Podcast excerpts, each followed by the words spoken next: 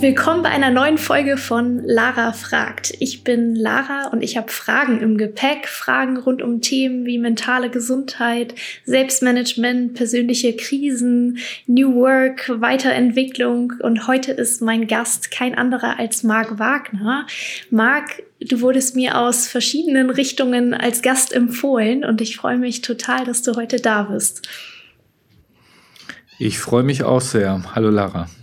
Marc, du hast, äh, ich, wie, wenn man das so sagen darf, einen sehr bunten Lebenslauf. Du hast äh, selbst mal gegründet, du warst lange Zeit Berater, hast auch das Thema Optimierung und Restrukturierung gemacht, was ja, glaube ich, für viele Menschen nicht per se das Lieblingsthema direkt wäre. Du bist aber jetzt äh, in der HR-Szene auch ein recht bekanntes äh, Gesicht und Stimme, äh, gerade wenn es auch um den Begriff Employee Experience ähm, geht oder auch um New Work.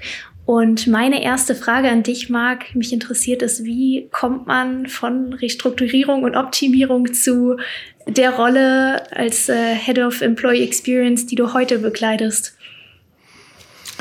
Ja, Lara, es ist erstmal eine sehr gute Frage. Also ich glaube, ähm, das zeigt zum einen, dass man so sein Leben oder Lebenslauf und Karriereweg auch nicht so richtig planen kann. Wenn ich dran zurückdenke, ich wollte eigentlich mal Biochemie studieren. Ähm, habe da immer darauf hingearbeitet. Äh, dann hat mir die Berufsberatung davon abgeraten.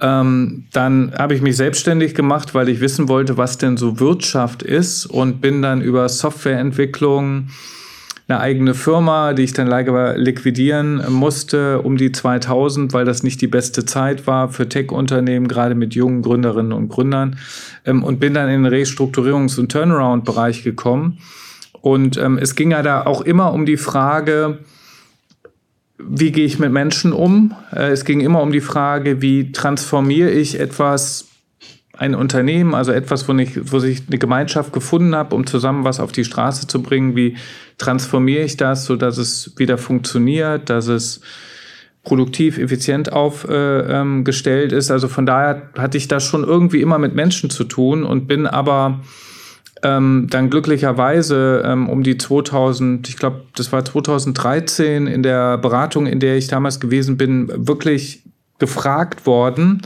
mit Nachdruck, willst du nicht HR-Themen machen? Und hatte damals von HR überhaupt keine Ahnung, war Finanzer, ITler vom Hintergrund her, fand das auch erstmal doof, ähm, hab gesagt, hm, HR, braucht man das überhaupt?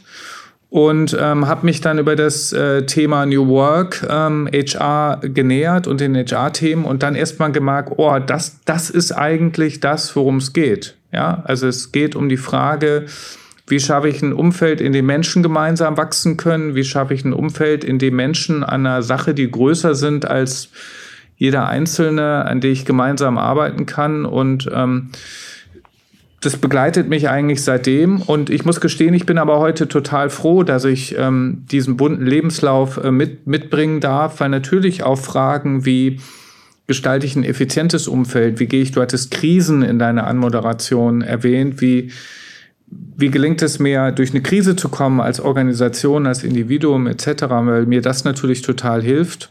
Ähm, und ähm, so die zwei Seiten der Medaille irgendwie zusammenbringt, dass es natürlich zum einen um die Frage Zusammenarbeit und wie können Menschen Potenziale optimal entfalten und einbringen geht, zum anderen aber auch um die Frage, wie bin ich möglichst produktiv und effizient. Also von daher würde ich sagen, das ist kein Widerspruch, sondern ist etwas, wenn man es gut macht, was sich sehr, sehr gut er ergänzt. Wir sind natürlich in der Presse immer sehr darauf konditioniert. Es geht bei Restrukturierung und Effizienz sehr oft um Fragestellungen, wo auch Existenzen bedroht sind. Und die Frage ist halt, wie sorgt man dafür, dass es nicht so weit kommt? Also von daher für mich heute schlüssig. Zwischendurch war es das auch nicht, gebe ich offen zu. Ja, spannend. Klar, das ist im Nachhinein immer einfacher, den Faden dann zu ziehen, aber ähm, sehr nachvollziehbar erklärt, finde ich. Ähm, jetzt in dieser Rolle prägst du, ich finde, im HR-Bereich das Thema Employee Experience sehr. Ich kenne, ich habe den Begriff so als Definition erst ein paar Mal gehört. Ich glaube, letztens war das auch mal Thema im Personalmagazin. Aber was verstehst du eigentlich unter Employee Experience und was macht man als Head of Employee Experience? Ja, also ich bin ganz ursprünglich auf das Thema gestoßen ähm, bei einem Besuch im Silicon Valley bei Airbnb, wo ich die Gelegenheit hatte, mit damaligen Kolleginnen und Kollegen Mark Levi kennenzulernen. Ich hoffe, dass ich ihn jetzt richtig ausspreche. Den damaligen ersten ähm, ähm, Head of Employee Experience ähm, bei Airbnb, wie gesagt, und habe damals gedacht, hm, das ist für mich irgendwie schlüssig zu sagen, alles, was ich brauche, um ein Arbeitsumfeld zu gestalten, das ist in einer Verantwortung, das bringe ich zusammen und habe es nicht separiert. Ja, also zu sagen, es geht, ja, es geht um Kulturorganisation, es geht aber auch um die Gestaltung des physischen Arbeitsumfeldes, es geht um die Frage der Digitalisierung und der IT, also das zu tun. Und ich war dann ähm, also total fasziniert, als dann die Atruvia, die ich damals nicht kannte, ähm, ähm, auf mich zugekommen ist ähm, und gesagt hat, hey, wir haben eine Stelle Head of Employee Experience, habe dann gute Gespräche äh, führen können und ähm, habe dann gesagt, boah, die denken es sogar noch mal weiter, ja, weil sie sagen, da sind auch Themen wie Nachhaltigkeit oder Fragen, die sich um Organisation und Prozesse stärker drehen, die sind da auch noch subsumiert. Ähm, bin dann gestartet in 2020 und finde es ganz cool. Ähm, noch immer und wir haben uns als Vision gegeben und das beschreibt für mich Employee Experience oder für uns muss man sagen, nämlich wir sagen, wir möchten ein Umfeld schaffen, in dem jeder im Unternehmen sein Potenzial im Sinne der Gemeinschaft, das ist ganz wichtig, es geht um die Gemeinschaft und nicht nur um das Individuum, im Sinne der Gemeinschaft optimal entfalten und sich dabei zu 100 Prozent auf den Kunden, also auf den Endkunden konzentrieren kann. Ähm, weil das finde ich ist immer ganz wichtig, das sollte man nicht aus den Augen verlieren. Am Ende des Tages geht es darum, dass man etwas schafft, für das ein Kunde Geld bezahlt, mit dem er zufrieden ist. Und ich glaube, da ist es unsere Rolle als Bereich ähm, Mitarbeiter-Experience, ähm, ein entsprechendes Umfeld zu schaffen. Das zum einen für Begeisterung sorgt, Talente anzieht, agile Zusammenarbeit. Wir sind ja in ein agiles Zusammenarbeitsmodell äh, gegangen 2020, was das optimal unterstützt und was insbesondere die Kolleginnen und Kollegen so entlastet, dass sie sich auf die Kundinnen und den Kunden konzentrieren können. Das ist erstmal eine Vision, äh, muss ich zugeben, weil da sind wir natürlich an vielen Ecken noch nicht, ähm, sondern sind da dran. Aber ich glaube, es ist schon mal wichtig, dieses Bild für sich zu formulieren. Spannend, wenn du so von dieser Metaebene oder Visionsebene auf ein ganz konkretes oder zwei ganz konkrete Beispiele kommen müsstest, sagen wir Initiativen, die ihr oder du mit deinem Team umsetzt, ähm, kannst du kannst du da was noch greifbareres geben? Ja, also ich glaube, wir haben ähm, ich will mal bewusst zwei Themen rausgreifen, die, also wir haben bei uns gesagt, nochmal ganz kurz Metaebene, wir haben gesagt, was für uns ganz wichtig ist, ist das Prinzip der Ambidextrie. Also wir sagen, wir brauchen Beidhändigkeit. Wir müssen zum einen, wie gesagt, schauen, dass wir sehr effiziente Prozesse schaffen, sehr effizientes Umfeld, damit die Kolleginnen und Kollegen sich auf den Kunden konzentrieren können und zum anderen ein begeisterndes Umfeld schaffen, also wo es dann mal eher um die Frage, wie schaffe ich ein cooles Arbeitsumfeld ähm, geht. Und ähm, Zwei Beispiele. Also wir haben ein, einmal ein großes New Work-Projekt bei uns aufgesetzt. Das ist initial sehr äh, immobiliengetrieben ähm, gewesen, weil wie viele andere auch, wir uns natürlich die Frage gestellt haben, hm, was machen wir nach Corona? Was machen wir mit unseren ganzen Immobilien? Was machen wir als Unternehmen, das aus sehr klassischen Strukturen kommt? Also wir hatten vor der Transformation klassische Führungsstrukturen, das sich auch räumlich abgebildet hat in Einzelbüros und so weiter. Und was machen wir da? Und da haben wir ein Konzept entwickelt, ähm, zusammen mit Kolleginnen und Kollegen anderer People-Bereiche. Wir haben einen großen Bereich, der sich mit dem Thema ähm, Transformation und Change beschäftigt. Wir haben einen Bereich, der sich mit ähm, einer optimalen Einbindung der Sozialpartnerinnen und Sozialpartner beschäftigt, was bei uns ganz zentral ist. Und mit diesen Kolleginnen und Kollegen zusammen haben wir ein Konzept entwickelt, was New Work ganzheitlich angeht, was nämlich sagt, hey, wir müssen uns beschäftigen mit den Abläufen, wir müssen Formate schaffen, die unser agiles Zusammenarbeitsmodell unterstützen. Wir müssen das Arbeitsumfeld umgestalten. Also was wir gemacht haben, ist, wir haben einen Activity-Based Working-Ansatz gewählt, also haben uns angeschaut, was für Aktivitäten gibt es im Unternehmen und wie unterstützen wir das optimal durch das Arbeitsumfeld. Wir haben neue Tools eingeführt. Also wir haben das Unternehmen digitalisiert, sind stark auf Microsoft-Produkte, ähm, Teams etc. gegangen, kamen da aus einer älteren Welt, würde ich es mal vorsichtig sagen, haben auch das gemacht und haben, wo ich persönlich sehr stolz drauf bin, das ist aber jetzt nicht mein Verdienst, sondern eher Verdienst der Kolleginnen und Kollegen, die mit den Sozialpartnern auch viel zusammen machen. Wir haben eine Betriebsvereinbarung abgeschlossen zum Thema Activity-Based Working, also einen Gesamtrahmen geschaffen für das Thema New Work als eines der ersten Unternehmen überhaupt in mindestens Deutschland, wenn nicht sogar Europa. Und das Tolle daran war, dass diese, dieses, das haben wir in den letzten zweieinhalb bis drei Jahren äh, äh, gemacht und das war, wäre aus meiner Sicht niemals möglich gewesen, auch unter diesen harten Rahmenbedingungen mit Corona, Ukraine-Krise etc. Da sind Bauprojekte nicht so easy. Hätten wir nicht diesen ganzheitlichen Blick auf das Thema ähm, Employee Experience, auf das Thema New Work äh, und hätten wir das auch nicht so strukturell abgebildet. Also es ist das eine Thema und ein anderes Thema um das noch äh, zu erwähnen, ist, wir haben wir sind absolut davon überzeugt, dass agile Strukturen dadurch leben, dass ich optimale Kombinationen von Kompetenzen von Menschen erzeuge, also High-Performing-Teamstrukturen. Und dafür brauche ich erstmal Transparenz über die Kompetenzen der Menschen im Ist und deren Potenziale und im Soll, also was ich zukünftig brauche. Das hatten wir initial nicht ähm, und haben da ein Programm aufgesetzt, Total Workforce Management heißt das, wo es genau um die Frage geht, wo stehe ich heute mit meinen Skills, werden die in der Zukunft noch relevant sein und wenn ich Lücken habe, wie schließe ich die Lücken durch entsprechende Weiterbildungsmaßnahmen, Trainings oder dass ich rekrutiere etc. Auch das haben wir ähm, quasi aus unserer Mitte raus ähm, äh, aufgesetzt und auch das ist, glaube ich, ein Programm, was wir in dieser Form nicht in die Umsetzung bekommen hätten, hätten wir nicht diese ganzheitliche Sicht auf die Organisation, auf die Menschen und auf das Thema Employee Experience. Mega spannend, danke für die Beispiele. Beispiele. Ja, ähm, wenn, wenn ich jetzt so deine Beschreibungen vergleiche mit äh, anderen HR-Bereichen, die oder Personen, die jetzt zuhören und auch Unternehmen, die ich kenne, wie würdest du du hast eben schon gesagt, die Dinge, die nicht da sind, wenn man nicht im ganzheitlichen Employee Experience Fokus denkt, wie man hat irgendwie wahrscheinlich einzelne Silos, Dinge hängen nicht so zusammen, man hat den ganzheitlichen Blick nicht. Wie gibt's weitere Attribute, mit denen du quasi den Status quo beschreiben würdest, wenn man ähm, wenn man diese Strukturen wie Employee Experience bei euch noch nicht aufgesetzt hat. Ich finde, es hilft manchmal, das dem gegenüberzustellen, dass sich Leute darin wiederfinden und sagen, wir sind da lange noch nicht, um gleich mal zu gucken von, wie kommen wir denn dahin? Ja, also ich glaube, was total wichtig ist, und da bin ich auch echt happy, dass äh, mein Chef, der ähm, CFO und CHO in einer Rolle ist, dieses Thema sehr, sehr stark in den Fokus stellt, wie generell das gesamte Top-Management bei uns. Der Vorstand ist im Übrigen einer der größten Erfolgsfaktoren für eine Transformation wie die unsere.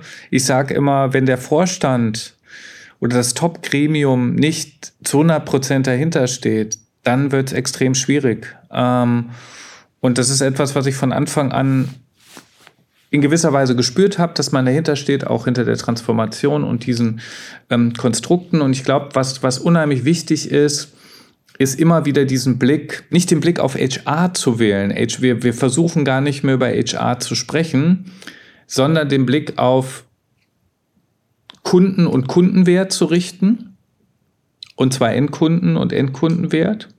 Und dann die Frage zu stellen, wie kann ich die Menschen die für diesen Kundenwert sorgen, weil das ist unser einziges Asset. Ja, wir haben Rechenzentren, okay, aber ansonsten sind die Menschen unser, das, das ist das, womit wir Geschäft machen oder halt auch nicht.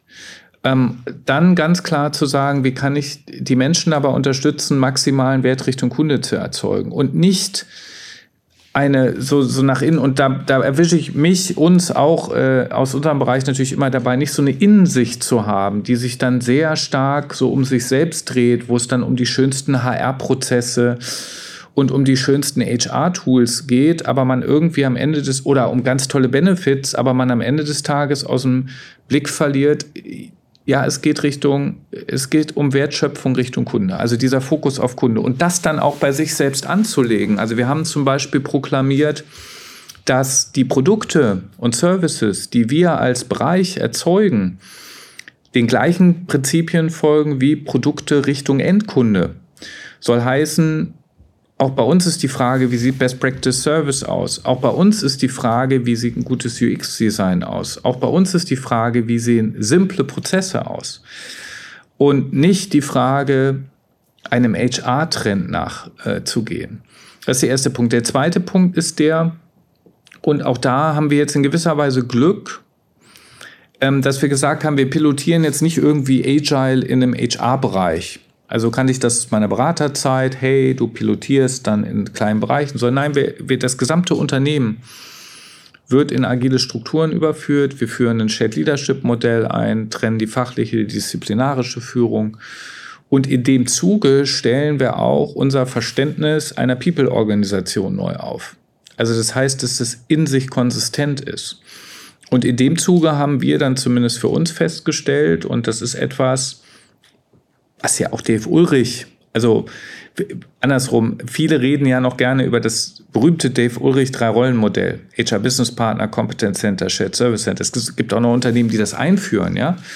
Dave Ulrich redet da ja schon seit Jahrzehnten nicht mehr drüber. Der redet über Market-Oriented Ecosystems, der redet über Netzorganisationen etc., weil an vielen Stellen einfach dieses Modell nicht mehr funktioniert, weil es da zu langsam ist und auch zum Beispiel in der HR-Business-Partner-Rolle nie so richtig zum Tragen gekommen ist. Und von daher haben wir uns, die aus diesen klassischen Strukturen kommen, auch davon gelöst. Also wir haben gesagt, hey, wir brauchen die Rollen in dieser Form nicht mehr, wir brauchen andere Rollen. Und ähm, ich glaube, auch das ist total wichtig, wenn man sich damit beschäftigt. Es gibt ja so einen schönen Spruch von, also ich glaube, der wird Einstein äh, zugeordnet, Probleme lassen sich niemals durch dieselbe Denkweise lösen, durch die sie entstanden sind. Ähm, auch wenn ich mich jetzt als HR-Verantwortliche oder HR-Verantwortlicher mit meinem Bereich beschäftige, komplett mal neu zu denken und wirklich mal zu abstrahieren, worum geht's denn hier? Und dann geht's halt plötzlich nicht mehr um klassische HR-Themen an vielen Stellen, sondern um ganz andere Fragestellungen. Lange Antwort auf eine kurze Frage. Ja, ja, fair. Also manche Dinge lassen sich nicht kürzer erklären. Ähm, wenn uns jetzt andere Personalvorstände zuhören und du hast eben als einen Kernpfeiler äh, Vorstand gesagt, die, die dahinter stehen müssen oder Geschäftsleitung. Ähm, was sind andere Kernpfeiler? Wie beginnt man mit dem Thema, wenn man dich jetzt reden hört und denkt, das macht alles Sinn und das ist das Endstadium, an das wir kommen wollen. Ähm, aber wir stehen gerade noch ganz am Anfang. Was ist, was ist am wichtigsten? Also ich würde auch erstmal den Mythos aufräumen wollen, dass wir schon das Endstadium erreicht haben. Wir sind auch noch relativ am Anfang, weil du musst dir das so vorstellen, wir haben bei uns eigentlich, also ein bisschen, also die Kollegen würden mir jetzt wahrscheinlich widersprechen, aber ich versuche es mal zu vereinfachen. Wir haben vier plus ein Bereich, der neu geschaffen wurde, also vier plus ein Bereich zusammengeführt in einem sogenannten Servicefeld, nennen wir das. Und ähm, aber wir haben es zusammengeführt, indem wir dort einzelne Tribes gebaut haben, also ein Tribe für People Management und ein Tribe für, für Digitalisierung, ein Tribe für das physische Arbeitsumfeld, ein Tribe den wir Consulting and Analytics nennen, also wo Orga, äh, Prozess, die ehemaligen HR-Business-Partner in der, in der Consultant-Rolle und Data drin sind und dann das Thema Nachhaltigkeit in der Co-Lead-Rolle mit dem Kommunikationsbereich. Das sind nichtsdestotrotz auch jetzt noch Tribes, also in, das sind quasi Strukturen, die diese Themen kapseln und so das, was ich eben beschrieben hat, steht, entsteht in der übergreifenden Zusammenarbeit. Also das heißt, da nähert man sich auch noch an, man findet eine gemeinsame Sprache, man versucht den anderen zu verstehen und nicht immer die Dinge selbst zu lösen. Also deswegen, wir sind da auch ähm, noch, ähm, noch mitten im Prozess und, und jetzt äh, äh und nicht, nicht bei, einem, bei einem Zielbild. Und jetzt habe ich deine Frage äh, vergessen, weil ich so lange äh, Ausführungen gebracht habe. Stell nochmal deine Frage, sorry. Kein Problem. Aber jetzt weiß man wir zumindest, wir sind noch nicht am Ende. ähm, wir können das ja gleich zusammenbringen. Ich glaube, ich habe gefragt, ähm, was für dich der Schritt ist, um dahin zu kommen, wo ihr seid, was vielleicht so ein erster Baustein ist, den jemand umsetzen könnte. Also was ganz toll ist, und das war halt bei uns äh, äh, der Fall, und da habe ich mich ein bisschen ins gemachte Nest gesetzt. Ähm, wir haben eine gesamt, das gesamte Unternehmen transformiert und waren ein Teil dieser Transformation mit der People-Organisation. Das ist natürlich schöner und einfacher, als jetzt von sich aus zu sagen, hey, ich stelle jetzt mal HR neu auf. Ja, also deswegen, ich finde den richtigen Schritt ähm, das war meine persönliche Meinung, eine Transformation gesamthaft zu treiben und sie jetzt nicht als eine reine HR-Organisationstransformation, sondern im Zusammenspiel zu machen. Das ist so der eine Punkt. Der zweite Punkt, ähm, das ist jetzt so ein bisschen mein Lessons learned aus der, äh, aus jetzt drei Jahren Transformation, aus einer Linienrolle. Ich war vorher viel beratend unterwegs. Ähm, ist nicht zu übertreiben von von dem, was man alles implementieren will und umsetzen will. Also ich glaube, also mir geht so, wir haben sehr viele Themen angestoßen parallel, wir haben sehr viele neue Sachen reingebracht. Und ähm, ich glaube, es ist eine Empfehlung, es nicht in der Intensität zu tun, sondern den Menschen die Zeit zu geben, es langsamer zu machen und ähm, ist also wir haben es sehr radikal gemacht und mit sehr vielen Themen parallel. Und ich glaube, wir haben da an vielen Ecken auch Menschen ähm, überfordert oder, oder sehr stark unter Druck gesetzt. Und ich glaube, da, da würde ich mich vielleicht ein bisschen zurücknehmen und mal überlegen, hm, mit welchen Themen kann ich denn starten? Muss ich denn jetzt gleich alles auf einmal umsetzen oder ähm, kann ich das, kann ich das peu à peu machen? Also kann ich mal mit dem Projekt starten und es daran verproben, bevor ich es jetzt so ähm, ähm, radikal mache, wie, wie wir es bei uns gemacht haben. Wobei das wiederum natürlich der Vorteil war, dann war es einmal gesetzt, ja, und dann ähm, gab es jetzt auch kein Diskutieren mehr oder so, sondern äh, man, man, man arbeitet dann halt an ganz vielen neuen Themen parallel und muss sich dann auch daran gewöhnen. Aber ich glaube, da so ein bisschen Schritt zurückzunehmen. Dann glaube ich, Zeit zu investieren in die Entwicklung einer gemeinsamen Sprache. Also gerade wenn Menschen aus unterschiedlichen Domänen zusammenkommen. Du musst dir das zum Beispiel bei uns vorstellen. Ich kann jetzt primär von, von meinem Bereich äh, reden. Ähm, da kommen Menschen aus dem Immobilienbereich, mit Menschen aus dem IT-Bereich, mit Menschen ähm, aus dem Organisationsbereich, mit Menschen aus dem Nachhaltigkeits-, mit Menschen aus dem HR-Bereich und sowohl immer strategisch als auch operativ kommen zusammen. So, und da muss ich ja erstmal, muss, die haben teilweise noch nie was miteinander zu tun gehabt. Nicht, weil sie sich nicht mögen, sondern weil einfach keine Schnittstellen waren. Die sprechen unterschiedliche Sprache. Die gehen Themen anders an. Und ich glaube, du brauchst halt Zeit, um eine gemeinsame Sprache zu entwickeln, Vertrauen aufzubauen. Das im Übrigen, ähm, wo wir bei virtuell und physisch, das wird ja im Moment so stark diskutiert. Ähm, wir, und da stehe ich zu 100 Prozent hinter, sind davon überzeugt, dass, ähm, oder spreche jetzt mal für mich, ich bin davon überzeugt, dass diese Transformations- und Kultur, vertrauensbildenden Maßnahmen, dass die viel, viel besser persönlich stattfinden. Viel, viel besser. Das geht nicht virtuell. Du musst dich mit den Menschen treffen. Du musst die Körpersprache richtig interpretieren können. Also so, so ein Prozess, den machst du nicht rein virtuell.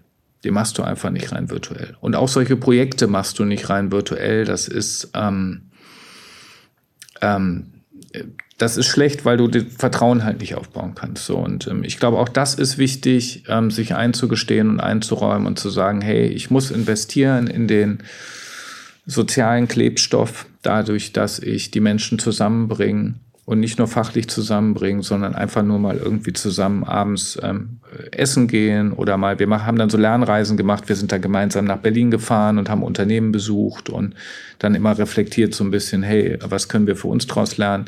Das Beste waren dann aber immer die Abendessen, die gemeinsam oder wenn man noch irgendwo äh, langgezogen ist. Ähm, und ich glaube, das braucht man, die Zeit sollte man investieren, das unterschätzt man, glaube ich. Ähm, dann häufig, wie wichtig das ist. Und das dauert dann ewig lang, bis man das nachgeholt bekommt. Das wären so ein paar der Tipps und sich dann halt auch, wie gesagt, von so den alten Gedankenwelten lösen. Ähm, ähm, und von dem halt auch, ich, gut, ich war jetzt Berater, was einem Berater erzählen, ja, weil man muss, man muss, man muss halt etwas finden, was für sich, für die eigene Organisation passt. Und das ist, da gibt es keinen Blueprint, da gibt es kein, keine Schablone, die man sich überstülpen kann. Atruvia ist nicht Google und ist nicht Amazon und ist nicht Daimler oder wie auch immer und zum Glück Klar, aber da seinen eigenen Weg zu finden, aber trotzdem, glaube ich, helfen immer wieder diese Erfahrungswerte von links und rechts, um sich dann zu sagen, Klar. Welche, welcher ist der Weg und welche, welche dieser Optionen gehen wir. Und ich glaube, mit dem, mit dem Tipp auch mehr persönlich dann zusammenzukommen, ähm, total nachvollziehbar. Ich meine, es wirkt das auf den ersten, im ersten Schritt effizient und im zweiten Schritt willst du, willst du aber auch was Nachhaltiges haben, was die Leute berührt und dann längerfristig wirkt. Das ist übrigens, Lara, also wo du das gerade bringst, ähm, Ähm, das glaube ich ganz wichtig. Also ich will nicht sagen, dass es nicht sinnvoll ist, nach draußen zu gehen und mit, mit vielen Menschen zu sprechen. Ganz im Gegenteil. Also darum haben wir auch Lernreisen bei uns gemacht, weil wir gesagt haben, da gibt es Menschen, die haben ähnliche Erfahrungen gesammelt. Die sind vielleicht auch manche dieser Prozesse durchlaufen und, und können einem dann auch so ein bisschen Beruhigung mitgeben. Aber ich glaube, das, was man am Ende dann im eigenen Unternehmen anwendet, das darf halt nicht die Kopie von etwas sein, was jemand anders für seinen Kontext gemacht hat, weil es im Zweifelsfall in dem, in unserem Kontext dann gar nicht erfolgreich wäre oder einfach nicht passen würde. Und ich glaube, dieses Reflexionsvermögen, das müssen dann gerade vor allen Dingen müssen das Leadership-Teams mitbringen ähm, und ähm, die Mitarbeiterinnen und Mitarbeiter einbinden, weil ähm, darum geht es ja am Ende des Tages, für die das passende Arbeitsumfeld zu schaffen. Total. Das erklärt doch, warum es wieder diesen ganzheitlichen Blick braucht. Ne? Wenn du nur ein Teil und ein Silo siehst, dann kannst du ja. halt niemals deine eigene Version daraus ähm, etablieren. Spannend. Hast viel dazugelernt hier heute. Ähm, Marc, unser Thema ähm, ich bei auch, ich ist ja auch, auch immer dazu. unser Thema ist ja, ist ja auch gerade diese Gesundheit in Unternehmen. Und da verursacht ja Transformation einiges an Stress. Zumindest spiegeln mir das die Unternehmen, mit denen wir arbeiten. Inwiefern spielt für dich äh, Gesundheitsmanagement, Übergeordneten in deinen Bereich Employee Experience rein? Habt ihr das als Baustein? Wo verankerst du das?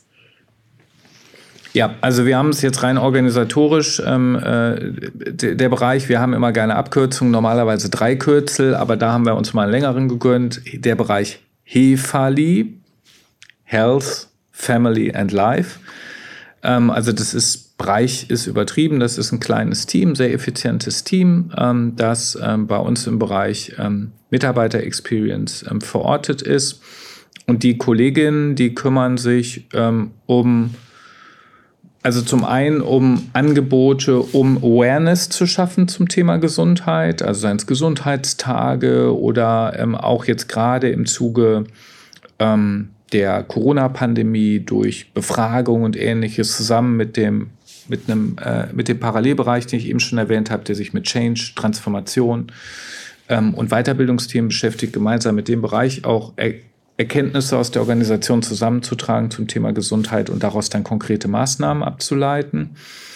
Ähm, beschäftigt sich auch mit der Frage von Angeboten, also rund um Prävention, aber auch viele Themen, die sich jetzt gerade in der Corona-Zeit nochmal verstärkt haben. Und dann haben wir fallbezogene Sachen. Also das heißt, wenn wir merken aus einer Befragung, ähm, oder Feedback aus, aus Reviews, es brennt in einem spezifischen Bereich oder sind Gesundheitssachen, dann gibt es sogenannte Fallarbeiten, wo wir gemeinsam mit Coaches, externen Coaches in den Teams an den gesundheitlichen ähm, Fragestellungen arbeiten. Also wir bieten einen relativ großen ähm, Bausatz an, weil wir das Thema für und das muss auch ich sagen, wirklich für ein essentielles Thema äh, halten, was ganz zentraler Bestandteil ähm, einer New Work-Philosophie sein sollte, weil es geht ja um die Frage des nachhaltigen Wirtschaftens. Und nachhaltigen Wirtschaften heißt ja auch nachhaltig mit der Gesundheit der Mitarbeiterinnen und Mitarbeiter umzugehen. Und wir bewegen uns nun mal in eine Zeit, in der wir nicht sagen können, gibt ja immer so zwei Reaktionen. Die Deutschen neigen ja dazu, es kommt was Neues und zu sagen, lass mal schnell ein paar Gesetze und Regeln machen, damit die bösen Veränderungen, damit die bloß nicht bei uns reinkommen. Merkt man gerade in der Diskussion zum Thema künstliche Intelligenz und auch generell bei Technologie. Irgendwie, ich würde mal vermuten, das geht nur eine bestimmte Zeit gut. Also das heißt, wir werden uns darauf einstellen müssen, dass Veränderungen immer radikaler werden und dass wir mit Veränderungen umgehen können, lernen müssen, weil es zum Regelfall wird. Das heißt, es geht um Resilienz. Das ist ja jetzt nichts Neues als Thema, aber das ist super wichtig. Also die Frage, wie sorge ich dafür, dass ich mit all dem, was um uns herum passiert, so umgehen kann, dass ich gesund bleibe? Wie sorge ich dafür als Individuum und als Organisation, dass hinreichend Zeiten da sind, um die Batterie wieder aufzuladen? den Kopf frei zu kriegen.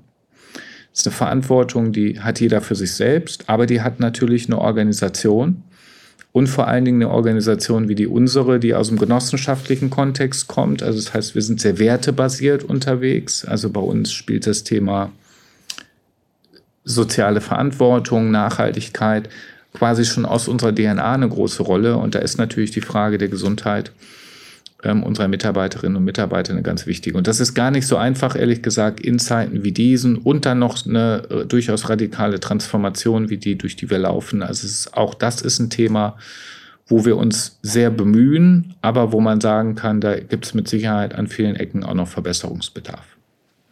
Ja, ja, spannend. Ich finde, eigentlich auch, also eigentlich ist das ja ein Bildungsauftrag, der auch in der Schule liegen könnte, diese Art Gesundheitskompetenzen, Total. kommunikative Kompetenzen mitzugeben. Und jetzt merkt man immer wieder, sobald im Unternehmen Menschen zusammenkommen, sind das ähm, neben allen Sensibilisierungen und, und Formaten, die man machen kann, ähm, vor allem immer wieder die Kompetenzen, die es aus meiner Sicht äh, ankommt, die dann entscheiden, ob eine Führungskraft weiß, wie sie, wie sie ans Team kommuniziert, wie es ankommt, ob die Leute mitgenommen werden. Ähm, da ist doch auch ja, ja, spannend. Marc, was machst du denn äh, für deine Gesundheit? Äh, gibt es Dinge, die dir in einer guten Work-Life-Balance helfen? Hast du eine gute Work-Life-Balance? Definiere gute Work-Life-Balance. Also ich, zu dem Thema habe ich schon viele Diskussionen geführt. Ich bin zum Beispiel so ein Mensch ähm, und damit halt, also auch da die Frage ist, immer ist man Vorbild, ja? Ähm, äh, ich bin so ein Mensch, der gerne auch mal am Wochenende arbeitet. Ähm, und nicht, weil die Firma das von mir verlangt, um Gottes Willen, gar nicht. Also das ist gar nicht. Ähm, der Fall. Ähm, war aber auch noch nie ein Fall beim Arbeitgeber, wo ich war. Also auch die Beratung, wo ich vorher war, hat es überhaupt nicht verlangt. Aber ich mache das mal gern zwischendurch, so ein, zwei Stunden und so. Und dann, mich, mich stresst das auch gefühlt nicht. So. Und ich, ähm, von daher äh, würde ich sagen, doch, ich habe für meine Work-Life-Balance ist okay. Ähm, ich habe äh, eine Familie. Ähm, ich bin verheiratet mit einer, ähm, mit einer Chinesin, ähm, habe zwei Kinder, also bin häufiger auch mal in China bei meinen Schwiegereltern, jetzt in der Corona-Zeit nicht, sondern ähm, davor war das immer der Fall. Und ähm, für mich ist das, das der eine wichtige Ausgleich, meine Familie. Ja? Äh, wenn ich nach Hause komme, meine Kids sehe, meine Frau sehe, wenn wir zusammen was unternehmen, das ist halt super und das ist funktioniert funktioniert auch ähm, gut in Verbindung jetzt mit dem Job. Bin ein bisschen sehr viel unterwegs, das könnte ein bisschen weniger sein, aber auch da ist vieles durch mich verschuldet und nicht durch die Firma. Also von daher würde ich sagen, Work-Life-Balance, das passt alles soweit. Was tue ich für mich? Ähm, weil ich durchaus schon auch schon einige gesundheitliche äh, Knaller in meiner Zeit hatte, habe mal längere Zeit im Krankenhaus verbringen dürfen, hatte auch ein ähm, äh, Hörsturz, Tinnitus und was nicht alles, alles um die 2000er, als ich selbstständig gewesen bin. Also bin mir schon aware, dass da was passieren kann und dass man es vor allen Dingen nicht merkt. Also mir ging es so, dass ich das damals nicht gemerkt habe und dann hatte ich den Salat. Und ähm, ich versuche von daher so ein, so ein Wechselspiel hinzukriegen, aus Zeiten zu finden, wo ich beruflich strategisch reflektieren kann, was für meine Rolle auch natürlich wichtig ist. Also mir diese Zeiten zu nehmen das gelingt immer besser, würde ich sagen. Ähm, ich versuche mich tatsächlich viel zu bewegen, weil ich bin so ein Sportmuffel. Also wenn du sagst, hey Marc, jetzt mach mal hier Fitnessstudio und so weiter, dann ziehe ich das zwei Monate vielleicht durch, widerwillig, und dann höre ich wieder auf und habe für mich so einen Weg gefunden. Ähm, in der Corona-Zeit, also es hieß, boah, jetzt werden alle dick und ähm, und kriegen irgendwelche, keine Ahnung, Rückenschäden und so, dass ich angefangen habe, viele Konversationen ähm, zu, also laufen zu machen. Und auch versuche, Videokonferenzen zum Beispiel zu vermeiden, wenn es irgendwie geht, sondern dabei laufe. Also und habe mir mal irgendwann ähm, als Zielsetzung gesetzt, äh, 15.000 bis 20.000 Schritte während der Arbeitszeit äh, zu realisieren. Kriege ich jetzt nicht mehr so ganz äh, hin, aber so 8.000 bis 10.000 Schritte kriege ich hin. Sehr zur Belustigung übrigens meiner Kolleginnen und Kollegen, weil ich dann hin und wieder mal in so einem Besprechungsraum um den Besprechungstisch laufe. Ähm, aber ich merke halt, das ist positiv für meinen Kopf und, ähm, und ich habe abends meine Bewegung, ohne Sport machen zu müssen in der Form. Und ähm, achte sehr stark, also da bin ich halt so ein, so ein, so ein Technologie-Junkie auch über einen äh, Ora-Ring. Ähm, guck halt immer, hey, schlafe ich ausreichend, was sind die Gesundheitswerte etc. pp. Und versuche mich dann darauf einzustellen, sei es jetzt mit Essen oder mehr Bewegung etc. Ähm, und bisher funktioniert das für mich gut, weiß man halt nie, ja. Also kann bei der Art von Jobs, die man natürlich hat, auch man dann immer noch mal einen Schlag kriegen. Aber ich versuche gerade, was das Thema Bewegung betrifft und auch Zeit zum Reflektieren und Zeit für Familie, da ein gesundes Verhältnis hinzukriegen. und mich unterstützen aber ehrlich gesagt auch die Standorte hier. Also weil wir haben tolle Standorte mit Grünflächen und tollem Essen und so weiter. Also das ist, auch das hilft da natürlich. Ja, da sind Strukturen manchmal die halbe Miete. Aber ähm, ich muss sagen, mir, mir fällt es auch schwer, selbstgesetzte Blocker für Reflektieren, für andere Dinge, für Zeit für sich selbst dann auch einzuhalten. Gerade wenn dann doch äh, bist du operativ drin und es gibt immer was zu tun und dann schiebt sich das doch ganz schnell, sneaken sich wieder andere Termine ein. Du hast eben gesagt, du bist da besser geworden. Was äh, setzt du dir dann Tage, wo du weißt, da bin ich vielleicht auch woanders? Gibt es da eine Auszeit oder was hilft dir, das dann auch einzuhalten? Ja, also zum einen, ähm, und da ähm, grinsen so die ein oder anderen Kollegen äh, äh, drüber, ich, ähm, über, ich verbringe auch durchaus viel Zeit in Hotels, weil ich wohne halt in Bonn, Standorte sind in Münster, Karlsruhe, München und ich halte es für wichtig, an den Standorten zu sein. Also nicht immer, aber ähm, zu bestimmten Anlässen. Und ich übernachte dann häufig in Hotels, die nicht direkt an dem Standort sind, sondern wo ich noch mal eine halbe Stunde fahren muss oder 40 Minuten. Das mögen jetzt Menschen ineffizient finden. Für mich ist das eine gute Zeit, um einzuschwingen, mich einzuschwingen auf den Tag und runterzukommen, Dinge nochmal zu reflektieren. Ähm, und abends ähnlich. Also das, was manche als Bullshit sehen, nämlich Autofahren, das trägt bei mir an und das ist nur individuell, ähm, trägt bei mir zu so einem gewissen, also auch mal Distanz zu kriegen von privat zu beruflich. Da, da helfen mir tatsächlich an manchen Stellen einfach nur schnöderne Autofahrt. Und ähm, da versuche ich dann auch wirklich dafür zu sorgen, dass ich dann auch nicht nur telefoniere, ja, in der Zeit, sondern dann halt wirklich einen Kopf leer krieg. Also das ist ein so ein Ding. Das mit den Blockern könnte ich jetzt sagen, ey, funktioniert super. Äh, und da ist die Franziska, ähm, die Franziska ähm, ist, ist meine Assistenz, die ähm, achtet da auch sehr drauf, ähm, sagte mir, hey, dann brauchst du mal eine Ruhezeit und so weiter. Ähm, bekomme ich es eingehalten? Hin und wieder ja, aber ähm, dieses, dieses, also zumindest bin ich noch nicht so weiter. Ich sage, mein Kalender ist wirklich so durchgetaktet, dass man sagt, ähm, keine Ahnung, jeden Freitag habe ich nur Zeit, um mich mit strategischen Dingen und sonst was zu beschäftigen. Ähm, das wäre wünschenswert und ich glaube, das ist noch die nächste Ausbaustufe. Ähm, und würde ich auch für gut und gesund für die Organisation halten und für mich. Aber da bin ich noch nicht. Ich sag bei sowas immer, ist doch gut, noch Ziele zu haben. Absolut. ähm, Marc, du hast ich glaube, so eine persönliche Krise in deinem Leben mal so grob angerissen. Ähm, aus der Selbstständigkeit heraus ist das deiner Sicht so die die, der relevanteste Rückschlag, den du in deiner Laufbahn so erlebt hast oder wie, was, an was für Phasen denkst du bei dir? Ich frage das bewusst, weil man häufig das Gefühl bekommt, bei den Leuten, die da irgendwo oben als Head-Off in irgendwelchen Organisationen Bereiche leiten und ganz tolle Dinge umsetzen, da läuft immer alles super und man selbst hat dann Phasen, wo man denkt, bei mir äh, klappt gar nichts und da wollen wir mehr, mehr Transparenz reinbringen und zeigen, dass das dazugehört. Ähm, deswegen Frage, wie, wie war das bei dir? Ja, es war wirklich so. Also die, die, ich bin ja damals sehr naiv in die Selbstständigkeit reingesteuert, mit da, also mit 18 damals mit einem Kumpel zusammen eine, eine Firma gegründet. Ähm, und die wuchs dann und war viel erfolgreicher, als wir gedacht haben. Also eine Softwareentwicklungsfirma, die nachher auch Trainings gemacht hat.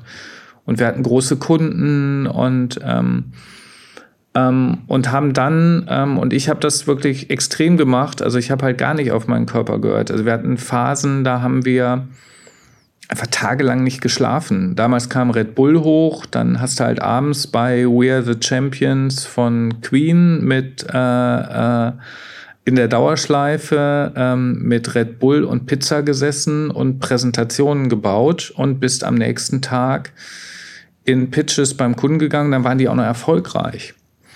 Und mir ging es dann damals so, dass das, und ich bin dann noch joggen gegangen, irgendwie um 4 Uhr morgens und so, also so völlig bescheuert, also äh, jetzt im Nachhinein.